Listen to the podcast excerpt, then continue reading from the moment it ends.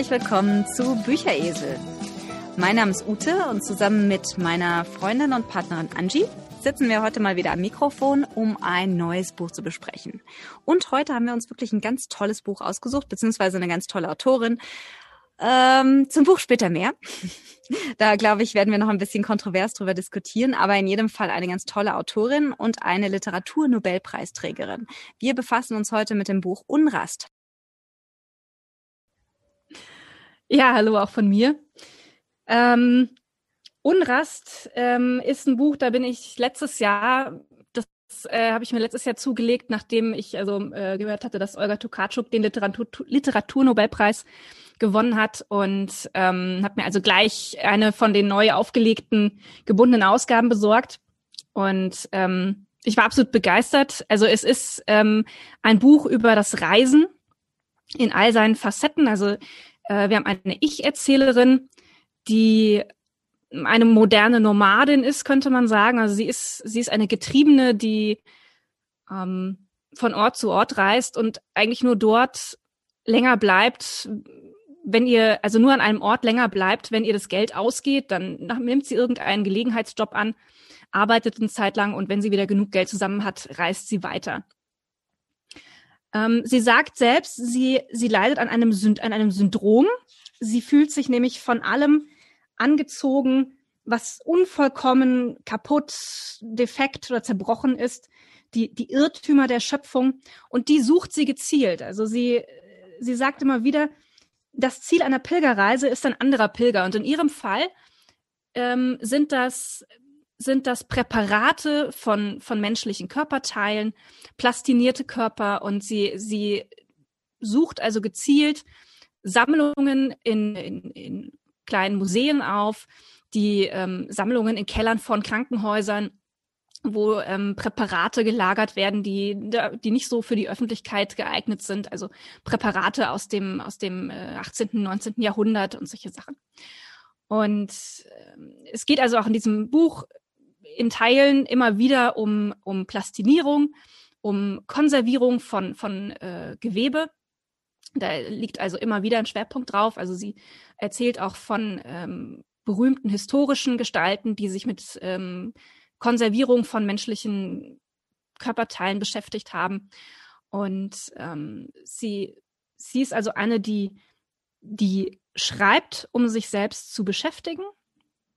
Und ähm, sie sagt, sie, sie beobachtet und das Leben entwischt ihr aber immer so um einen Hauch. Und sie, sie findet eigentlich nur noch die Spuren davon und die schreibt sie auf. Und so setzt sich also dieses Buch zusammen. Es, ähm, es sind Fragmente von Geschichten, Nachhall, Schatten von Geschichten, die sie erzählt. Und also sie ist nicht, sie ist in den meisten Kapiteln nicht die, die Hauptperson, sondern das sind andere Personen, über die sie erzählt. Und es ist also eine sehr breit gefächerte Sammlung von Fragmenten und Geschichten, die sie da in diesem Buch ähm, aufbereitet hat.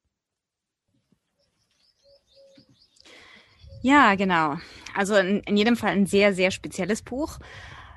Sozusagen, ja, eine Sammlung von Fragmenten. Das trifft ziemlich genau. Es sind wirklich fast wirr angeordnete Splitter und äh, Anekdote und Geschichten und kleine ähm, kleine Geschichtchen sozusagen und kleine, ja, kleine Erinnerungen.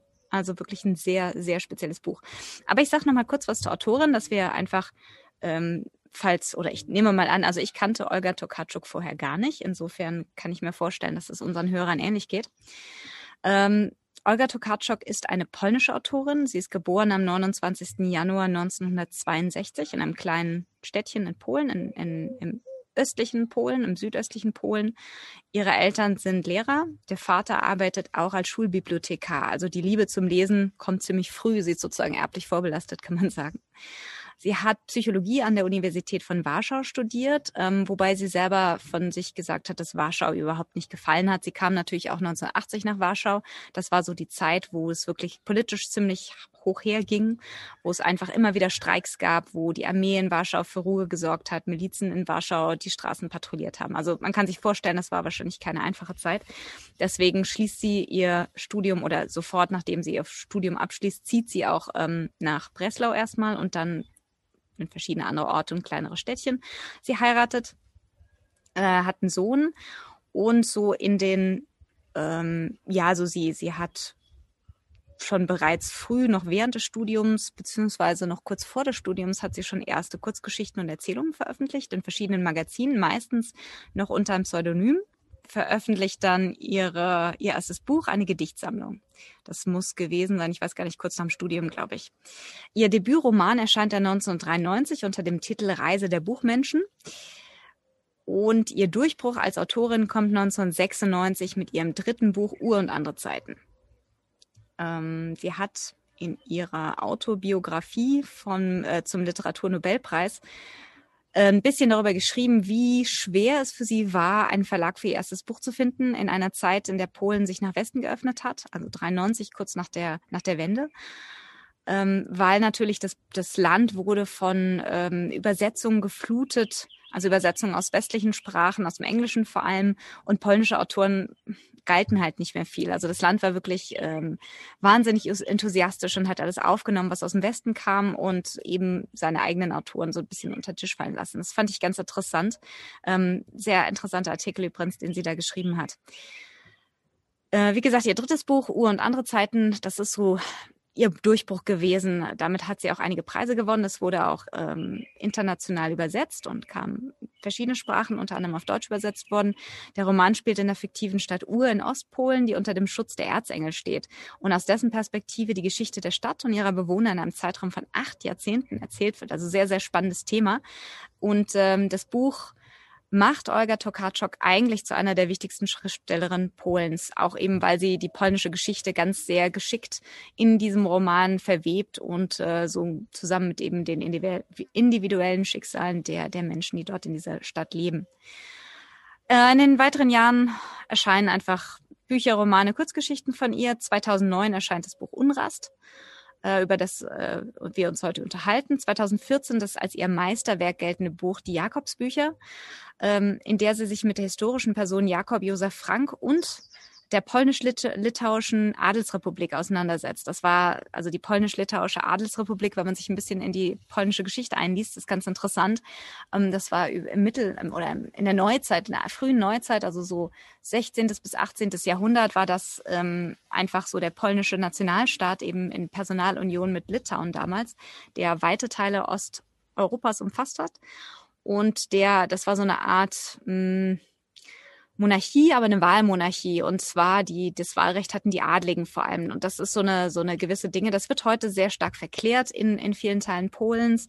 Das gilt so als Idealstaat und diese, diese Idee von den aufgeklärten, modernen ähm, polnischen Adligen die sich aber nicht so ganz da äh, in Einklang bringen lassen mit dem Fakt, dass es damals eben unter anderem Leibeigenschaft und so weiter gab. Also im Grunde genommen, ähm, sie äh, schreibt drüber und schreibt eben, wie es damals war. Und das hat ihr viel Kritik eingebracht in Polen, Morddrohungen. Sie wurde angefeindet. Sie ist generell in ihrer Heimat nicht unumstritten. Sie bezeichnet sich selber als Feministin, Atheistin und steht politisch relativ weit links.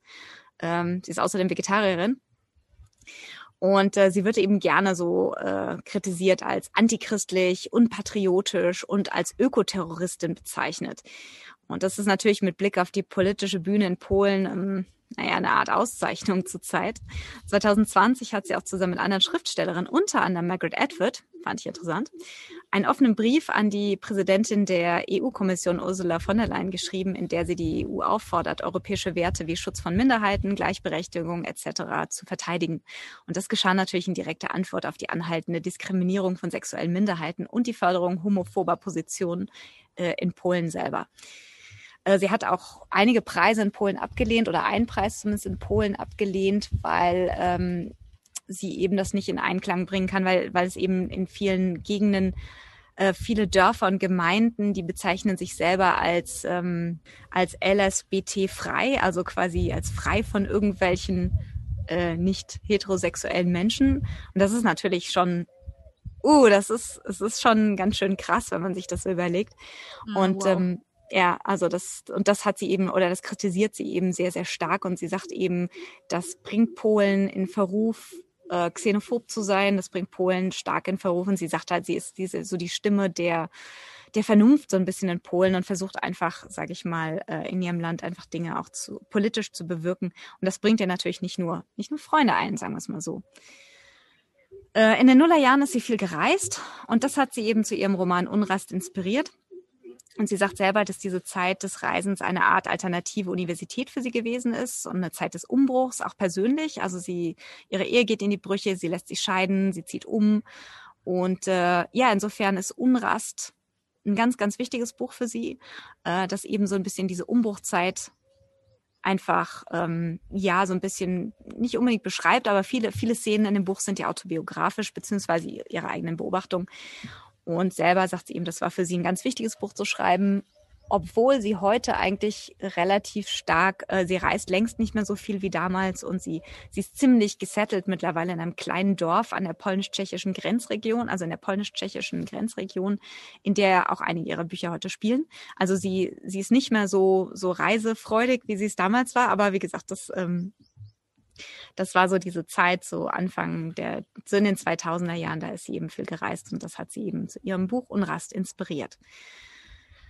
Ja, so viel zum Thema Autor. Wie gesagt, eine sehr, sehr interessante. Achso, äh, eins muss ich noch sagen, sie hat natürlich Preise gewonnen. Hm, ja, das habe ich soweit vergessen. Ähm, Olga Tokarczuk erhielt zahlreiche polnische wie internationale Literaturpreise und Auszeichnungen. Sie hat das Wichtigste wohl 2019 rückwirkend für 2018 den, den Nobelpreis für Literatur gewonnen. Und zwar ähm, steht in dieser, in der Begründung, sie hat ihn bekommen für ihre narrative Vorstellungskraft, die in Verbindung mit enzyklopädischer Leidenschaft für das Überschreiten von Grenzen als eine neue Form von Leben steht. Ähm, da muss man erstmal drüber nachdenken. Kann ich aber mir gut vorstellen, wenn ich das Buch, nachdem ich das Buch Unrast gelesen habe, ich möchte auch in jedem Fall nochmal ein anderes, so ein richtiges Buch über, von ihr lesen. Also Unrast ist ja eigentlich mehr so eine naja, halt so eine Sammlung. Es ist kein Roman, es ist kein wirkliches Buch, es ist eine Sammlung von, von, ach, ja, ja, es, ich, ich gebe es zu, es hat mir nicht so gut gefallen, ich gebe es zu. Mhm. Ähm, darüber werden wir gleich noch ein bisschen mehr diskutieren. Ja, ähm, ja es, ist, es ist halt keine in sich abgeschlossene Geschichte. Ne? Also es ist nicht äh, ein Buch, das eine Story hat mit einem Anfang, einem Mittelteil und einem Ende. Ha, genau. Mhm, es ist ja. wirklich eine Sammlung von, von ganz unterschiedlichen Sachen, die ihr halt beim Reisen begegnet sind. Mhm. Und Genau, also um, um kurz noch zu, diese, diese, diese Preise kurz abzuschließen, sie hat auch ganz oft schon diesen den Nike-Preis in Polen gewonnen. Das ist der wichtigste Literaturpreis in Polen, der einmal im Jahr verliehen wird für ein Buch, das im Vorjahr erschienen ist, also sehr ähnlich wie der Booker-Preis für englischsprachige Literatur, nur eben für polnischsprachige Literatur. Ganz interessant, habe ich noch nie von gehört. Du vermutlich auch noch nicht. Nee, ähm, leider nicht. Was eigentlich sträflich ist, ne, wenn man bedenkt, dass es gar nicht so weit weg ist.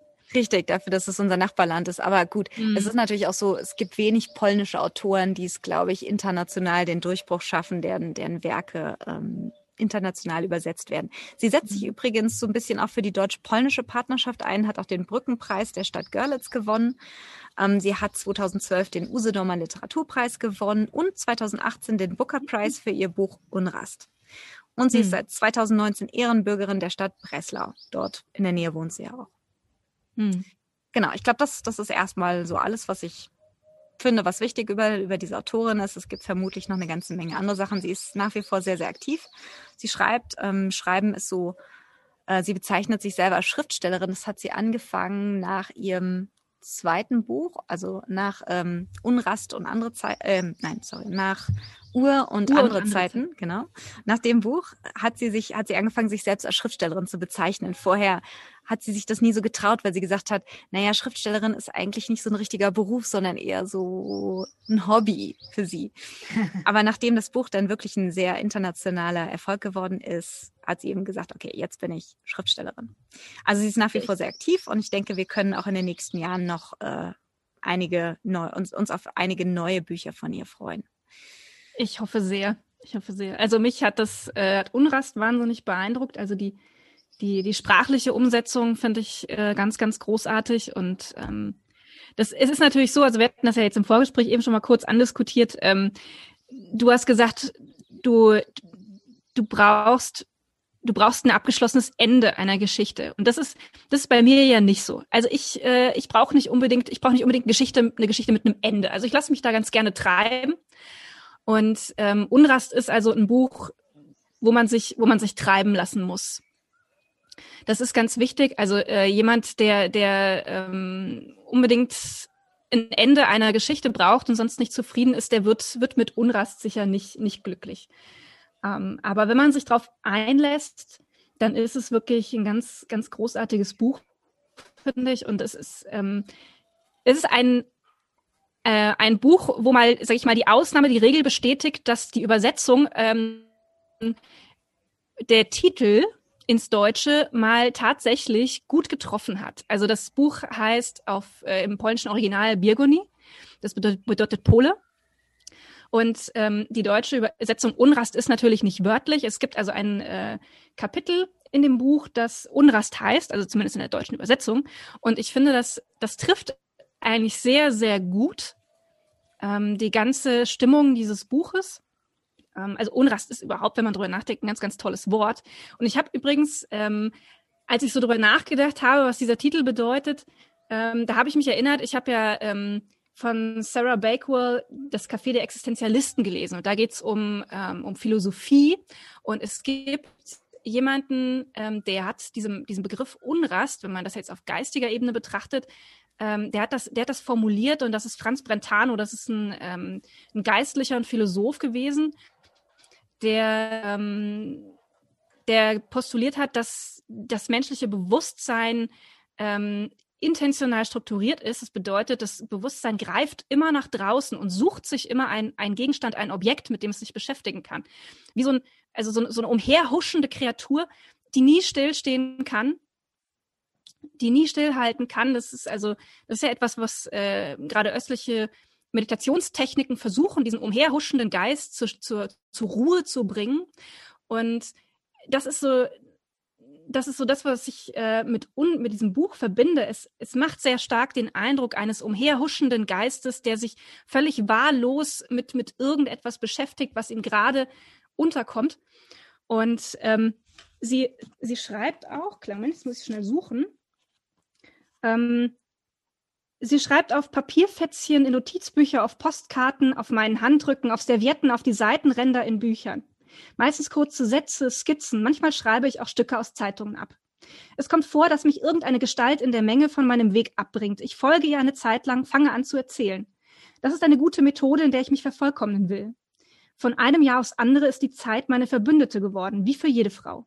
Ich bin unsichtbar, durchsichtig geworden. Ich kann mich wie ein Geist umherbewegen. Menschen über die Schulter schauen, ihren Streit belauschen, zusehen, wie sie mit dem Kopf auf dem Rucksack schlafen, wie sie mit sich selbst reden, ohne sich meiner Anwesenheit bewusst zu sein. Und das ist, also das, zeigt eigentlich sehr schön, wie dieses, wie dieses Buch konzipiert ist. Also wenn man von Konzept sprechen kann, es ist, es ist eigentlich die, die Verschriftlichung dieses, dieses umherhuschenden Geistes, der der sich mit allem Möglichen beschäftigt, was, was ihm, was ihm gerade unterkommt. Ja, ähm, da muss ich dir recht geben. Also ich mag den Titel Unrast auch sehr gerne, weil er das wirklich unglaublich gut beschreiben kann. Also ich muss ganz ehrlich sagen, Pole würde mir jetzt gar nichts sagen. Ähm, das ist kann ich gar nicht nachvollziehen, warum das Buch so heißt auf Polnisch. Äh, die englische Übersetzung, die ich gelesen habe, heißt Flights, Flüge. Wobei als Flight, also ein Flight ist auch ein, äh, ein Davonrennen, ein, ähm, also eine Flucht.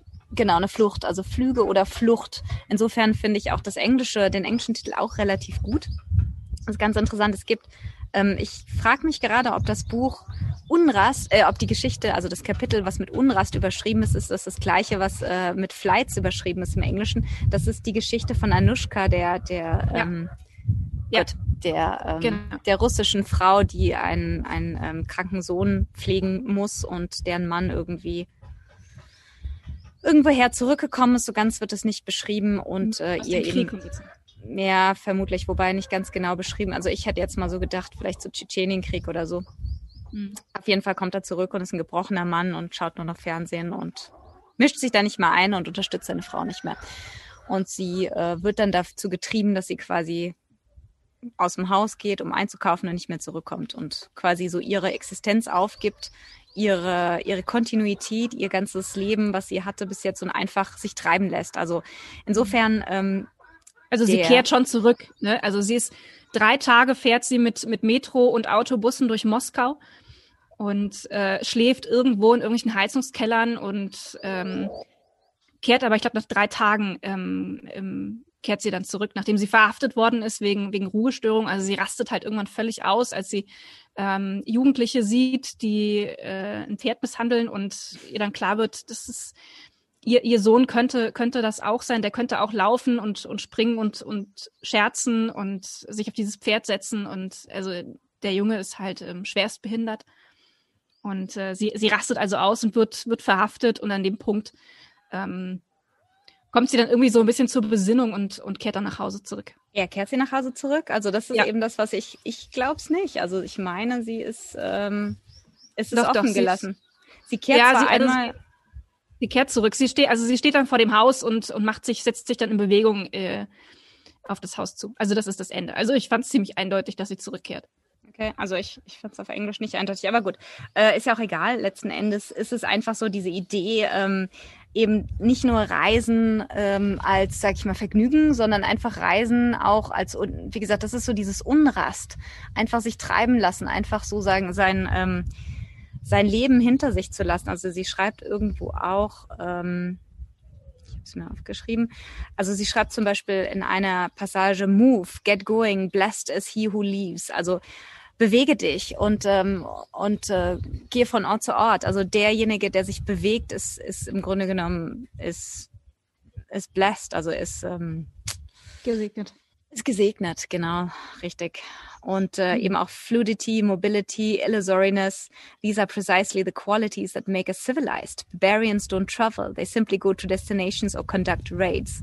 Also es ist so diese, die Mobilität ist im Grunde genommen das, was uns zivilisiert macht äh, ba Barbaren reisen nicht, Barbaren gehen nur irgendwo hin oder ähm, ja, Contact Rates, also quasi überfallen Menschen.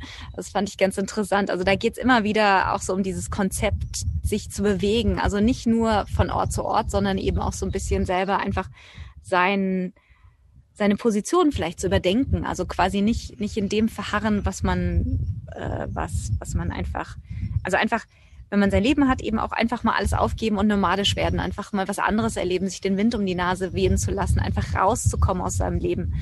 Äh, auch wenn es nur für eine Weile ist und man eventuell wieder zurückkehrt, wie zum Beispiel Anushka, vielleicht. Und ähm, also insofern, sie thematisiert, sie thematisiert ganz unterschiedliche Aspekte des Reisens. Deswegen, ich finde auch diesen, diesen Begriff, den Titel Unrast, finde ich sehr, sehr, sehr passend.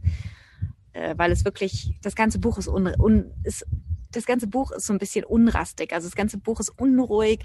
Es ist wie wie willkürlich zusammengestellt. Wie gesagt, ich habe noch nicht mal ein Problem damit, wenn Geschichten kein Ende haben. Ich kann durchaus mit einer offenen Geschichte leben, aber was mich persönlich jetzt zum Beispiel so ein bisschen daran gestört hat, ist einfach, sie wirft wahllos Teile durcheinander. Also es sind insgesamt 116 Kapitel. Jedes Kapitel, also es gibt wiederkehrende Personen. Es gibt ähm, zum Teil Kapitel, die, wo quasi Hauptperson, die vorher schon mal eingeführt wurde, wiederkommt und man sozusagen weiter, einen weiteren Teil wieder serviert bekommt, also wo es quasi weitergeht mit dieser Person. Ähm, ich bin gerade am überlegen, das war Koniki, der polnische. Koniki, genau. Mann und ich glaube, Dr. Blau hatte auch zwei, zwei Teile, mhm. wenn mich nicht alles täuscht. Der seltsame deutsche Professor. Und dann muss ich sagen, was mich, also sie hat zwei große Themenbereiche in diesem Buch. Reisen, ganz klar, also Reisen durch Raum und Zeit, das ist, glaube ich, so ihr, das Hauptthema des Buches. Das sagt mhm. ja auch schon der Titel. Ähm, aber auch den Bereich Körper. Und das fand ich zum Teil extrem schräg. Also sie ist fasziniert von, von Körperteilen. Es kommt immer, du hast es ja schon angesprochen, äh, das Konservieren von Körperteilen, das Plastinieren, das Präparieren von Körperteilen. Also wir, wir haben auch diesen Plastinator Dr. Blau, ähm, sie kommt auch immer wieder, sie, sie kommt auch darauf zurück, dass sie sich Ausstellungen anschaut, die von Hagen-Ausstellung, zum Beispiel Körperwelten. Ich erinnere mich, da waren wir, glaube ich, in der Schule, da ging das, da wurde, ja. war das extrem kontrovers und war sehr, sehr, wurde ja. sehr kontrovers diskutiert. Ja, und das, das fasziniert sie. Das ist ein Thema, was immer wieder, immer wieder vorkommt. Also, und ich muss ehrlich sagen, ich lese ja gerne mal Frühstück. Und ganz ehrlich, ich musste das echt aufgeben. Ich konnte dieses Buch nicht mehr im Frühstück lesen. Es ging nicht. Also ganz schräg okay. zum Beispiel ein, ein, ein Kapitel war, ähm, da ging es um, um den Zar Peter war das, glaube ich, der hm. im 19. Jahrhundert eine, eine äh, Sammlung von so konservierten Embryonen, ähm, die aber alle irgendwie missgebildet waren und bei der Geburt oder vor, vor der Geburt gestorben sind. Ähm, die hat so ein, so ein Konservator aus Amsterdam, meine ich, ein, ein holländischer. Frederik Ruisch. Genau, sehr gut. Mhm. Ähm, den Namen hatte ich jetzt gerade nicht präsent. Der hat die sozusagen konserviert in so einer Art Alkohollösung und die schwammen dann in diesen Behältern. Und die hat der Zar eben gekauft und wollte die nach Russland schiffen lassen. Und dann wurden die verladen auf das Schiff. Und das Schiff brach auf und in der Ostsee gab es eine Flaute.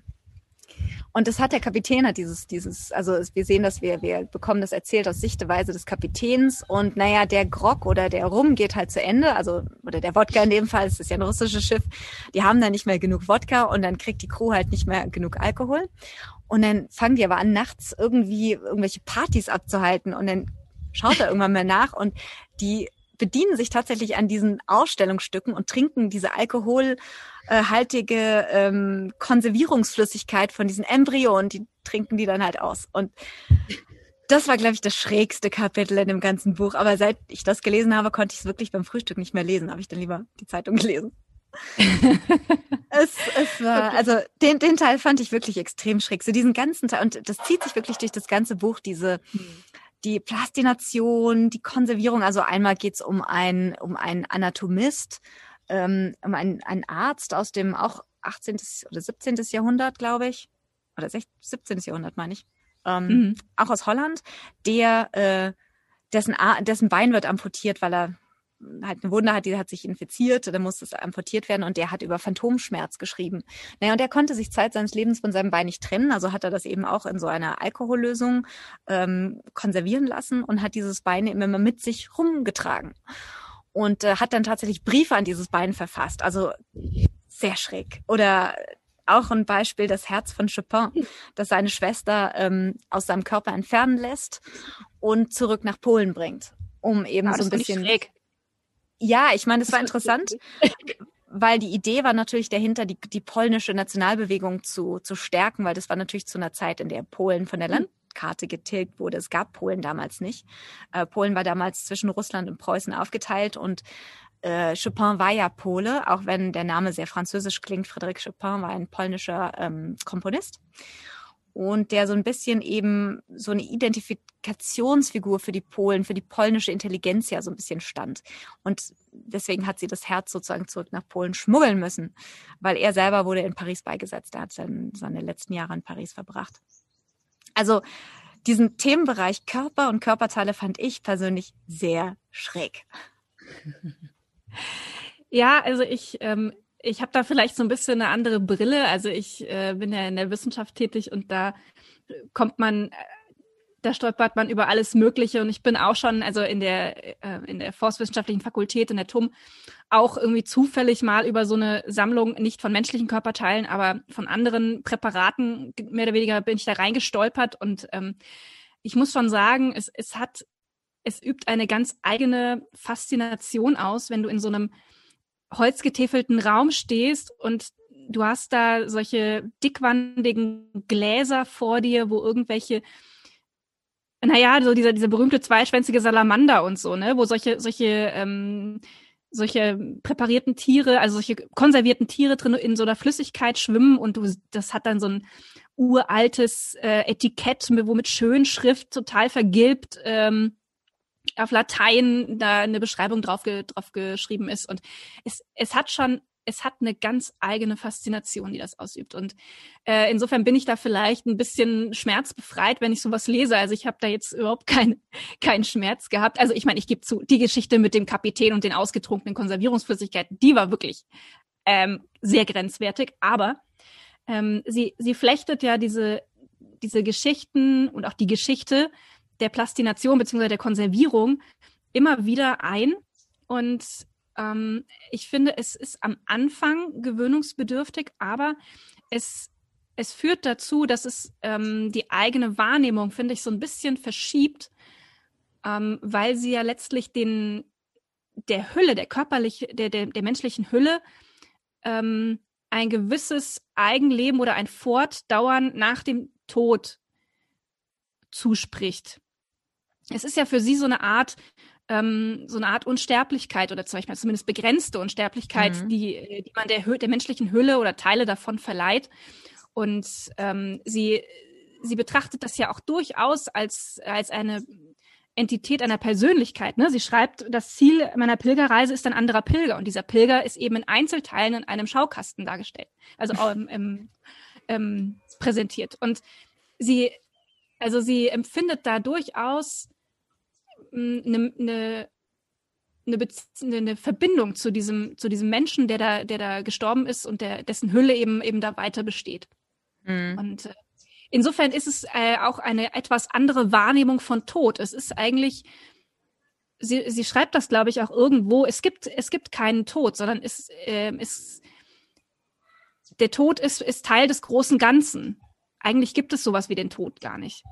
Mhm. Wenn man es jetzt, sage ich mal, von biologischer Seite betrachtet, ist es alles ein, ein Teil des Prozesses, des, ähm, des ewigen Werdens und Vergehens und ähm, insofern, also das ist, ich finde, es verschiebt so ein bisschen die Wahrnehmung und es nimmt dem, dem Tod so ein bisschen den Schrecken, ähm, wenn man, wenn man durch ihre Brille schaut, ja, und eben von, von Sammlung zu Sammlung reist und diese, diese Präparate sich anschaut von Menschen, die vor 200 Jahren gestorben sind und äh, mit denen sich, also Präparatoren, Anatomen beschäftigt haben. Also etwas, was ich, muss ich sagen, sehr verstörend fand, ist diese Geschichte ähm, also Dr. Blau ist ein deutscher ähm, Anatom, der der perfekten Rezeptur für, für eine Konservierungslösung nachjagt. Und es gibt eben diese, dieses Stickchen Wasser ähm, von Frederik Ruisch, ähm, die offensichtlich, deren Zusammensetzung offensichtlich nicht äh, dokumentiert wurde, nicht bekannt ist. Und er versucht also diese Rezeptur und reist äh, zu einer Frau, deren Mann vor kurzem verstorben ist, auch ein ganz berühmter Anatom und äh, versucht also ähm, ihr irgendwie seine Bibliothek zu sehen und so weiter. Und diese Frau ist also ziemlich schräg ähm, und zeigt ihm dann eine ausgestopfte Katze. Und diese Katze ist also so präpariert, dass sie wie lebendig wirkt. Also sie ist also das vom Anfassen her irgendwie weich und naja, also der, sie zeigt ihm, also man kann dir die Bauchdecke kann man auseinanderziehen, dann sieht man innen drin die Organe und auf einmal dudelt dann ein Song von Queen aus dieser Katze, ja, I want to live forever. Und das fand ich, das fand ich absolut verstörend. Ich bin wirklich zurückgezuckt, als ich das gelesen habe und habe gedacht, das ist jetzt wirklich passiert. Ja, das stimmt. Das, das war definitiv auch schräg. Ähm äh, sehr schräges Kapitel, auch Dr. Blau ein sehr schräger Mensch und diese Frau auch sehr, sehr schräg. Ja. Also sie wollte offensichtlich was von ihm, aber er irgendwie nicht von ihr, außer halt das Geheimnis für dieses, für diese Technik. Ja, ich denke auch diese, diese, ähm, ich meine, es geht ja hier um, um Reisen durch Raum und Zeit.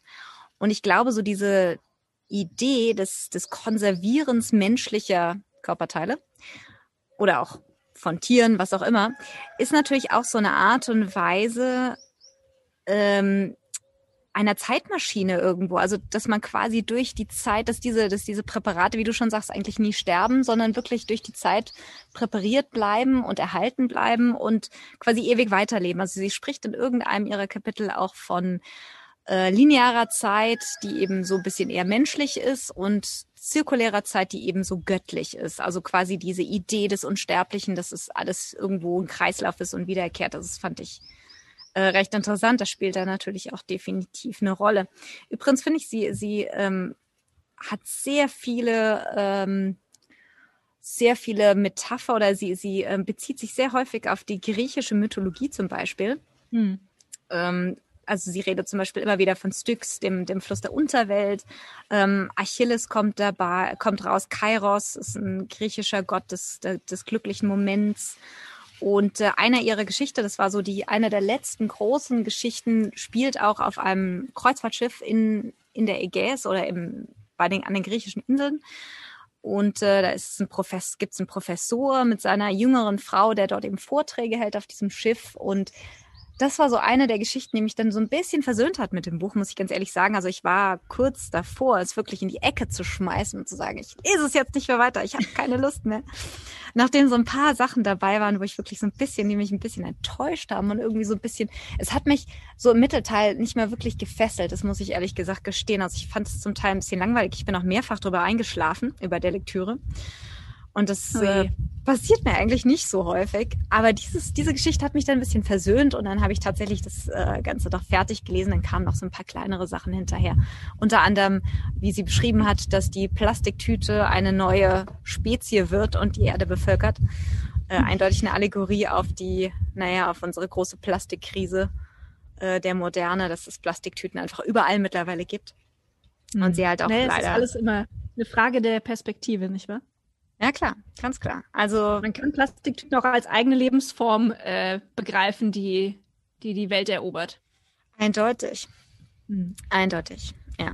Also ich muss ja ehrlich gesagt sagen, ich wollte das Buch wirklich mögen. Also ich habe das Buch gelesen, also den, den Klappentext gelesen und ich meine, ich reise ja selber gerne. Ich bin ja auch so, ein, so in gewisser Weise so ein bisschen so normalisch veranlagt. Also ich meine, ich lebe auf in, in, in Indien und bin immer wieder in Deutschland und reise wahnsinnig viel hin und her und liebe es einfach irgendwo hinzufahren und zu reisen und neue Sachen zu sehen und zu erleben. Also ich bin, ich bin jemand, der gerne unterwegs ist. Insofern wollte ich das, das Buch wirklich mögen und ähm, ich fand das super interessant und ich habe gesagt, oh ja, klasse, also lass uns das lesen. Also du warst, du hast mir, du hast es vorher gelesen, du hast mir davon vorgeschwärmt und ich habe gesagt, ja super, ganz toll, also klingt super interessant und äh, ich freue mich schon total drauf. Und ja, genau. Und dann war ich doch, wie gesagt, so ein bisschen enttäuscht. Das war so das Format, glaube ich, was mich, was einfach nicht so das, das richtige Format für mich ist, muss ich ehrlich gesagt gestehen. Also ich bin jemand, ich denke gerne über so eine Kurzgeschichte oder über ein Fragment, was ich lese, nach. Und ich tue mich schwer damit, in so einem Buch ständig zwischen unterschiedlichen Perspektiven und Sichtweisen und der, es ist ja auch nicht, es ist kein, definitiv kein Roman. Also es ist mehr wirklich eine Sammlung äh, von ganz unterschiedlichen Dingen. Ich glaube, wer war das? Die Frankfurter Allgemeine, meine ich, hätte es bezeichnet als schwer zu kategorisierend. Äh, wenn mich nicht alles täuscht. In jedem Fall ist es tatsächlich so, man weiß nie so ganz, woran man ist. Also zum Teil ähm, gibt sie, zum Teil gibt sie Vorträge, die sie an einem Flughafen gehört hat, wieder zum Thema Reisen oder zum Thema, was auch immer, ich weiß es gar nicht mehr genau. Reisepsychologie. Reisepsychologie, genau, solche Sachen. Die gibt sie dann wieder. Oder sie, sie, sie liest irgendwo Jesus loves even you und denkt dann in drei Sätzen darüber nach. Das ist auch ein Kapitel. Also es gibt Kapitel, das sind wirklich nur ein Satz oder zwei Sätze. Und dann gibt es Kapitel, das sind 30 Seiten.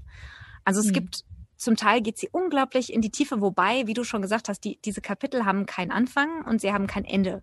Äh, man steigt irgendwo ein begleitet diese Person eine Weile und geht dann auch wieder. Und ihre Personen sind nicht unbedingt so, dass man sie jetzt gut leiden mag. Also klar, man, man fühlt zum Teil mit ihnen, also wie zum Beispiel Anushka, deren Sohn eben krank ist oder behindert ist und um den sie sich kümmern muss und die wirklich, deren Mann sie sozusagen auch mehr oder minder im Stich lässt, weil er eben mit seinen eigenen Dämonen zu kämpfen hat.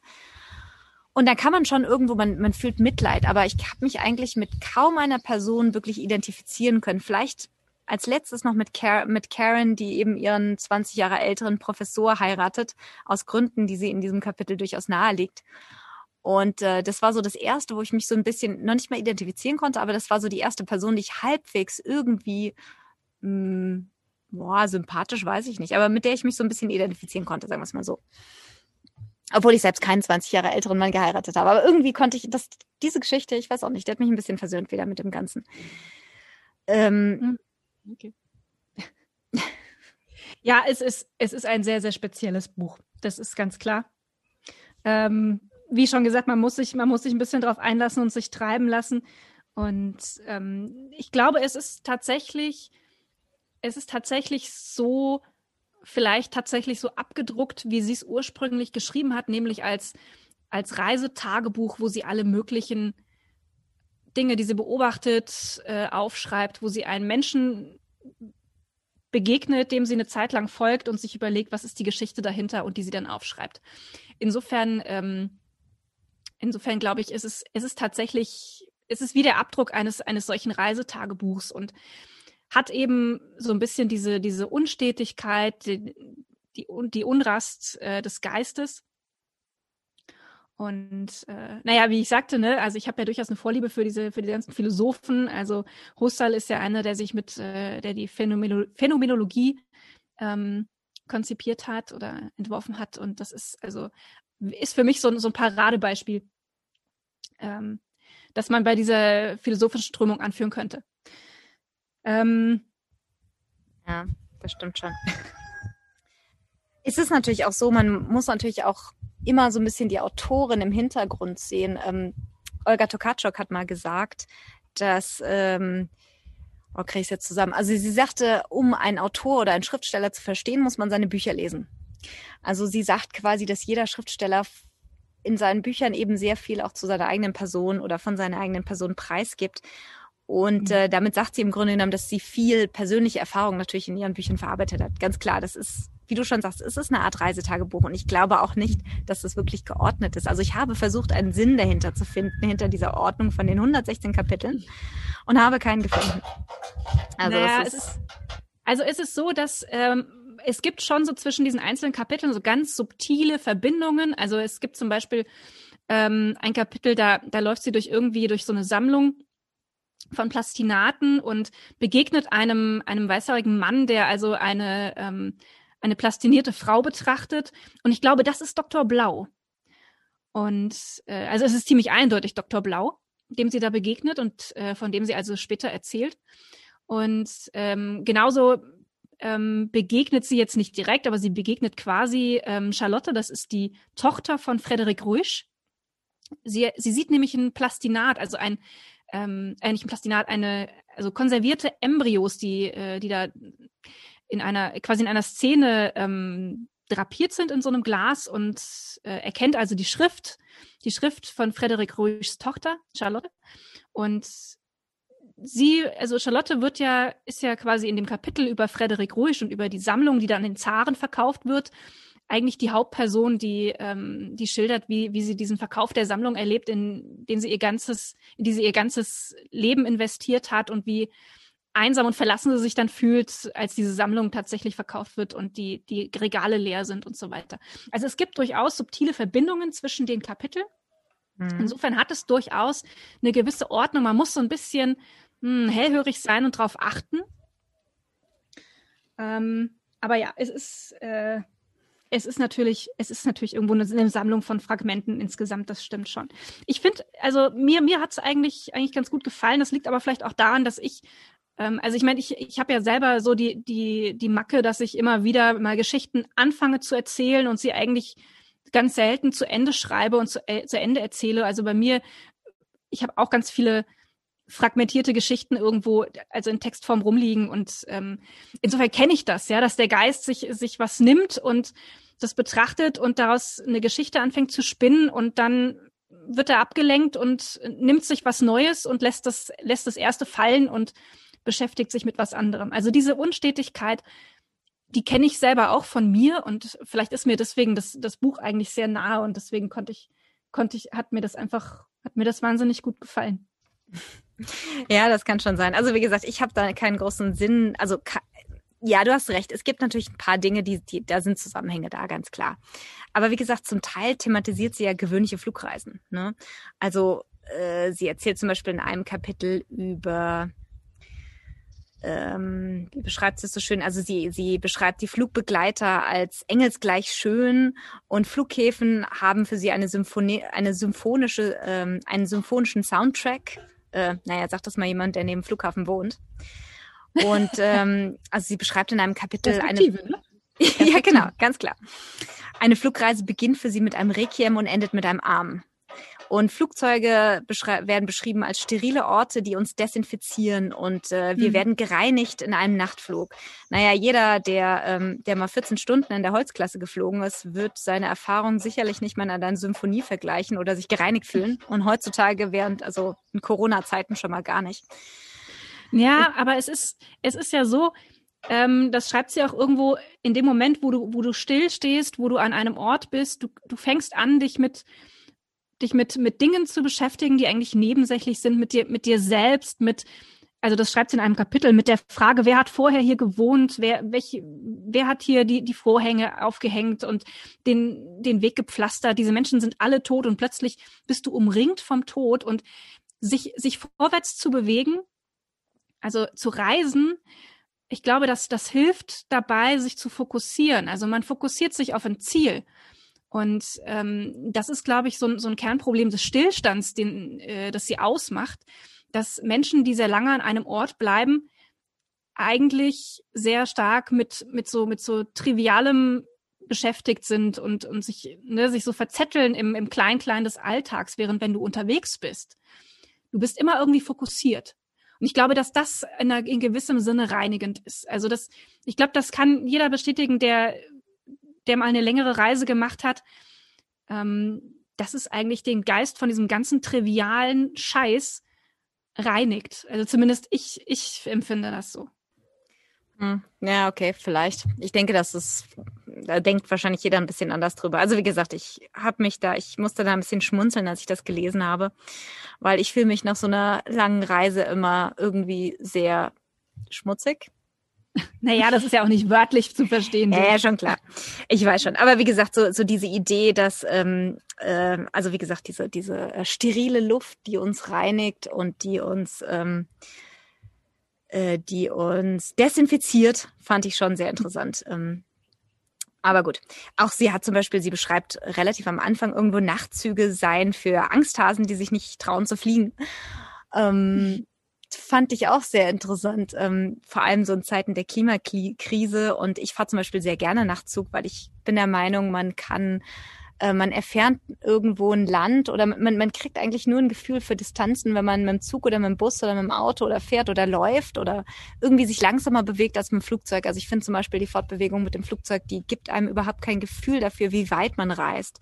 Und mhm. ähm, naja, wie gesagt, das fand ich so, so nur am Rande so. Ja. Naja, gut. Ja, also äh, man, man muss natürlich auch berücksichtigen, das Buch ist 2009 erschienen, also vor 2009 geschrieben worden. Und ich glaube, mhm. zu 2009 gab es natürlich jetzt noch nicht diese ausgedehnte Diskussion über ähm, die Klimaschädlichkeit ja, von klar. Flugreisen. Die gab ganz es klar. sicher früher schon, aber nicht, nicht so stark wie in den letzten äh, drei, vier, fünf Jahren. Ja, ganz klar. Und, ähm, ich sag mal, dass, dass Flugreisen sehr, sehr speziell sind, auch was das Zeitempfinden dann angeht, das schreibt sie ja auch durchaus. Ne? Also hm. ähm, ich glaube, da, da geht es um den Flug von, wie war das, Irkutsk nach Moskau oder so? Ja, klar, wo sie, wo sie immer der, der Sonne hin. Genau. Die, sie, sie fliegen quasi los zur selben Zeit, wie sie ankommen, so ungefähr, ja. Richtig, richtig. Ja. Also Zeit wird, wird relativ im Flugzeug. Mhm, ja? Also es, äh, es gibt im Flugzeug ähm, vergeht die Zeit anders als außerhalb davon. Und das fand ich eine ganz spannende Beobachtung, weil also da, ähm, da fangen ja an, die Gehirnwindungen sich zu verdrehen. Ja, also wenn man Zeit mhm. ähm, auf, aus dieser Perspektive betrachtet, ähm, das ist dann schon, ha, da wird's dann schon kompliziert, ne? Ja gut, ich meine, das hat ja schon Einstein postuliert, ne? Also ich sag mal, wenn du dich mit Lichtgeschwindigkeit bewegst, alterst du nicht, ne? Ähm, Insofern, und wenn eben Leute fast Lichtgeschwindigkeit sich bewegen, also zum Beispiel Astronauten, wenn die jetzt über Jahre lang ähm, zum Beispiel sich mit sehr hoher Geschwindigkeit bewegen, altern sie eben auch langsamer, weil die Zeit einfach etwas langsamer vergeht. Also es ist definitiv interessant, so diese, dieses Verhältnis zwischen Raum und Zeit und sie, ähm, sie geht darauf ein, ganz klar. Also sie, sie ist mehr philosophisch, würde ich sagen. Also ganz klar, sie, sie hat sehr viele philosophische Teile zum Thema Reisen, zum Thema Fliegen. Ähm, aber wie gesagt, manches fand ich dann schon ein bisschen, ein bisschen lustig. Aber man darf natürlich auch nicht vergessen, ähm, sie kommt aus dem Kommunist sie ist im kommunistischen Polen aufgewachsen und durfte einen großen Teil ihres Lebens gar nicht reisen. Und ich glaube, das ist auch einer der Gründe, warum sie dem Reisen und der Mobilität so einen großen Stellenwert zuschreibt. Also in einer ihrer Geschichten, ich glaube, es ist die Geschichten mit dem, mit dem Fährfahrer, ich weiß gar nicht mehr, wie der hieß.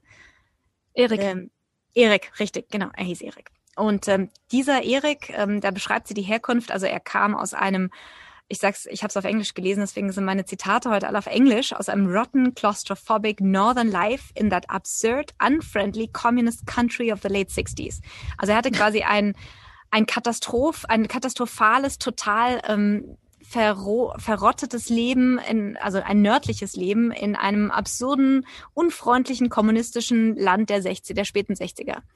Und wir wissen es nicht, sie hat es definitiv nicht äh, geschrieben, aber wir können nur vermuten, dass es damit Polen gemeint oder vielleicht auch einfach stellvertretend für jedes kommunistische Land in Osteuropa. Aber ich denke definitiv, es hat sie geprägt, in einem kommunistischen Land mit Reiseeinschränkungen aufzuwachsen. Und ich mhm. denke, das ist auch der Grund, warum sie dem Reisen so einen gewissen ideellen, ähm, also sie, sie, sie idealisiert das Reisen sozusagen und gerade eben das Flugreisen. Und ich glaube, das ist einfach so ein bisschen, das muss man einfach ähm, in Zusammenhang mit ihrer Person sehen und mit wie sie aufgewachsen ist. Also das, das denke ich in jedem mhm. Fall. Ja, ja. Ja, ich, äh, ich muss ja gestehen, ich werde manchmal so ein bisschen neidisch, wenn ich so diese, diese Nomadengeschichten lese und höre und sehe. Ähm, weil es irgendwie, es hat so einen ganz speziellen Geschmack von Freiheit, den ich mir manchmal manchmal wünschen würde. Also ich, äh, ich lebe ja jetzt auch schon seit inzwischen 17 Jahren an einem Fleck und ich hatte das schon, dass ich immer mal so im drei, vier Jahrestakt Hummeln im Hintern bekommen habe und gedacht habe, oh, ich müsste jetzt eigentlich irgendwie mal woanders hin, aber ich habe es irgendwie nie gemacht. Und ähm, dann ist natürlich so, dass das, dass das Leben einen noch irgendwie an einen Ort bindet und so weiter. Und ich glaube, so diesen Schritt zu tun und alles hinter sich zu lassen, zu sagen, so, ich reise jetzt und ich reise jetzt für ein Jahr oder vielleicht für zwei oder für drei, es ist völlig egal, äh, wie es halt gerade kommt. Ich glaube, das ist eine ganz spezielle Form von Freiheit, die würde ich mir, würde ich mir manchmal wirklich wünschen. Mhm. Ja, das stimmt. Also es ist, wie gesagt, ich kann mich durchaus mit ihr identifizieren. Ich habe auch so einen kleinen Nomaden in mir drin, ähm, der auch immer regelmäßig mal wieder schreit, ähm, ne, lass uns mal irgendwo hin, woanders hin. Und ähm, ich bin jetzt auch gerade beruflich sehr viel, komme ich in Kontakt mit Leuten, die ja, zum Teil über Monate lang irgendwo durch die Weltgeschichte reiten vor allem. Und äh, ich finde das auch super spannend. Und äh, das ist jetzt definitiv was, wo ich auch die ganze Zeit denke, oh ja, mal sowas machen, mal so wirklich so ein paar Monate lang zu Pferd, so wirklich durch ein Land ziehen und ein Land zu entdecken. Ähm, das würde ich auch unglaublich gern mal tun. Und wie gesagt, da, da merke ich so, ich habe auch diesen inneren Nomaden in mir und ähm, den hat eben Olga Tokarczuk auch ganz eindeutig, zumindest mal für mhm. eine Zeit gehabt, weil, wie gesagt, sie sagt ja von sich aus, heute lebt sie relativ gesettelt in, mhm. in ihrem kleinen Dorf. Und sie schreibt ja auch mittlerweile, ihre Bücher sind, die sie jetzt neuerdings äh, geschrieben hat, also die etwas neuer sind als, als das Buch Unrast, ähm, spielen eben auch zum großen Teil in Polen selber. Also da ist sie vielleicht so ein bisschen mehr zur Ruhe gekommen, zumindest zeitweise. Hm. Weiß ich nicht, aber ja, würde ich, würde ich jetzt mal so sagen. Sicher, es ist sicher so, dass es, dass es äh, eine Lebensphase gewesen ist. Das ist ja auch legitim, ne? Klar, ich meine, ist ja natürlich ganz klar, ist es legitim. Also ich glaube, ich könnte oder die wenigsten Menschen sind ja auch Zeit ihres Lebens nomadisch. Also die meisten ähm, sind mal nomadisch, dann sind sie wieder gesettelt und äh, ja, also wie gesagt, da kann ich mich durchaus wiederfinden. Was ich mhm. total nett fand, das mag ich in Büchern immer total gerne, das Buch hat verschiedene Karten. Äh, das, äh, das, das mag ich total gerne, wenn, wenn da plötzlich so eine Karte auftaucht, auch wenn diese Karten so ein bisschen willkürlich reingeschmissen werden. Also zum Teil haben sie Bezug mhm. zum Text, aber zum Teil eben auch nicht. Also ich weiß, hinten irgendwo ist eine Karte von Manhattan drin. Äh, das passt überhaupt nicht zum Kapitel. Vorne irgendwo erzählt sie über Flüsse und da sind dann ist, sind Karten von verschiedenen Flüssen ähm, aufge, also aufge, äh, also reingedruckt sozusagen im Buch enthalten. Das fand ich sehr schön. Das, was denkst du, was hat sie sich dabei gedacht? Oh, ich weiß es nicht. Also ich muss sagen, das, das ist ein Punkt, der mir an dem Buch nicht so gefallen hat. Also ich, man kennt das ja so gerade so aus der Fantasy-Schiene, ähm, dass da gerne Karten abgedruckt werden, wo man einfach mal hinblättern kann und gucken kann, okay, wo ist der Protagonist gerade unterwegs. Das finde ich auch immer super schön, aber ähm, wie du sagst, also mir, mir kam diese Auswahl der Karten, die da abgedruckt sind, ziemlich willkürlich vor und teilweise steht dann dabei so ähm, Chinese Map. Und dann denke ich mir, okay, von was? Also es steht halt nicht spezifiziert drin, es ist die und die Stadt. Ähm, das, das fand ich, mh, hm, fand ich so ein bisschen, naja, wusste ich jetzt nicht so recht, was sie damit will. Also das, da bin ich, bin ich nicht so dahinter gestiegen, muss ich sagen. Kann ich nichts zu sagen. Keine Ahnung. Okay, interessant. Ich, ich gucke gerade, es stand irgendwo drin, wie viele es sind. Es sind insgesamt zwölf, ähm, zwölf von diesen Karten. Und ja, ja, gut, also wie gesagt, so 100 Prozent, was sie genau damit will, also ich glaube, das sind einfach Karten, die sie wahrscheinlich irgendwo, die ihr die Hände gefallen sind und ihr gut gefallen haben, die sie einfach relativ willkürlich, genauso wie die Kapitel, auch willkürlich mhm. da drin abgedruckt hat. Also wie gesagt, am Anfang hat sie diese, diese wichtigen Flüsse, ähm, den Verlauf dieser Flüsse abgedruckt. Das hat noch gepasst, weil sie in dem Kapitel über, über die, die Oder war das, glaube ich, hat sie geredet. Also sie hat in der Oder gewohnt und das Fließen, ne, der Fluss, das stand natürlich, da steht natürlich auch so ein bisschen symbolisch fürs Reisen, für das, für einfach diese, diese Mobilität, äh, für diese Idee, dass das Leben eben nicht stationär ist, sondern dass das Leben einfach ein, ein, ein Fluss ist, dass immer alles fließt und fließen muss, weil wenn du statisch bist, dann bist du sozusagen tot. Dann bist du als Körperteil sozusagen plastiniert. Hm. Aber das stimmt schon. Es sind ein paar, also es sind zum Beispiel Details von St. Petersburg, dann gibt's eine Karte aus Algerien und die Karten sind zum Teil auch äh, sind zum Teil auch alt. Also die algerische Karte ist von 1882, die Chinese Map von 1984. Okay, die ist relativ jung, aber es gibt auch eine Karte von Europa circa 1750. Äh, Novlia Zemlya Karte. Das war, glaube ich, war das zusammen im Zusammenhang mit dem Kapitän, der dorthin verbannt wurde. Ich weiß es gar nicht mehr genau. Und, und eine Karte von den Wanderungen des Odysseus. Das passte auch wieder, weil mhm. da ging es um Griechenland. Also ähm, mhm. so ein bisschen haben sie tatsächlich reingepasst, aber zum Teil, wie du schon sagst, haben sie auch nicht reingepasst. Ich fand es trotzdem irgendwie nett. Ich habe mir die mit viel Liebe zum Detail gestalteten Karten ganz gerne angeguckt. Ja, also es ist in jedem Fall ein, ein ganz besonderes Buch. Auch wenn wir das jetzt, sage ich mal, wenn wir, wenn wir das jetzt nicht beide mit gleicher Begeisterung gelesen haben, glaube ich schon mal, dass man es empfehlen kann. Also es ist definitiv ein lesenswertes Buch. Ich werde mir von ihr ähm, als nächstes Unrast besorgen, habe ich beschlossen, weil mich, weil ich das also wahnsinnig wir haben interessant Unrast finde. gerade gelesen. Wie bitte? Wir haben Ach, Unrast Entschuldigung. ich werde mir Ur- und andere, Ur und andere Zeiten. Zeiten. Mhm, schon klar. Mhm. Ja, ja, das ist alles war klar. Ur. Ja, uh, alles mit U. U, U, U. Ja, ich weiß schon. Genau. Ur- und andere Zeiten. Das ist, äh, finde ich, finde ich wahnsinnig spannend. Also vom ja, das, Text her.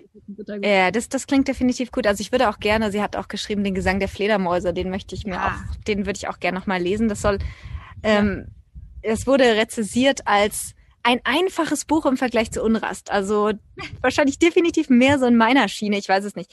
Also Unrast ist definitiv kein schlechtes Buch und ich finde, Olga Tokarczuk ist eine sehr, sehr interessante Autorin. Ich meine, sie hat den Literaturnobelpreis gewonnen. Jetzt könnte man natürlich ein bisschen darüber sich auslassen.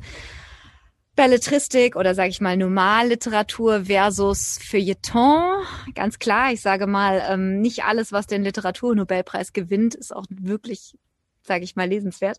Aber naja, nein, sie hat. Der, hieß der, mit dem, mit dem sie der, da zusammen äh, bei der Preisverleihung war, der ist ja hoch umstritten. Oh Gott, wie hieß denn der noch gleich? Äh, ja, ich weiß, wen du meinst. Das war dieser. Ah. 2019 hat er den. Der, Peter Handke. Ja, genau. Ein Deutscher. Peter Handke, der ist hm. ja hoch umstritten. Ja. Also, ja, ne, von daher, also von dem, ich weiß nicht, ich weigere mich auch so ein bisschen was von ihm zu lesen. Äh, weil, also, naja, das, das, also irgendwie, der geht gar nicht. Mhm. Ja, das ähm, ist natürlich auch so ein bisschen, man muss, man muss, ähm, also sie hat den ja quasi im Jahr darauf bekommen. Sie hat ja den Nobelpreis für 2018 äh, 18 gewonnen, aber sie hat den ja 2019 bekommen, weil 2018 wurde ja, ja nicht verliehen wegen dem Skandal damals.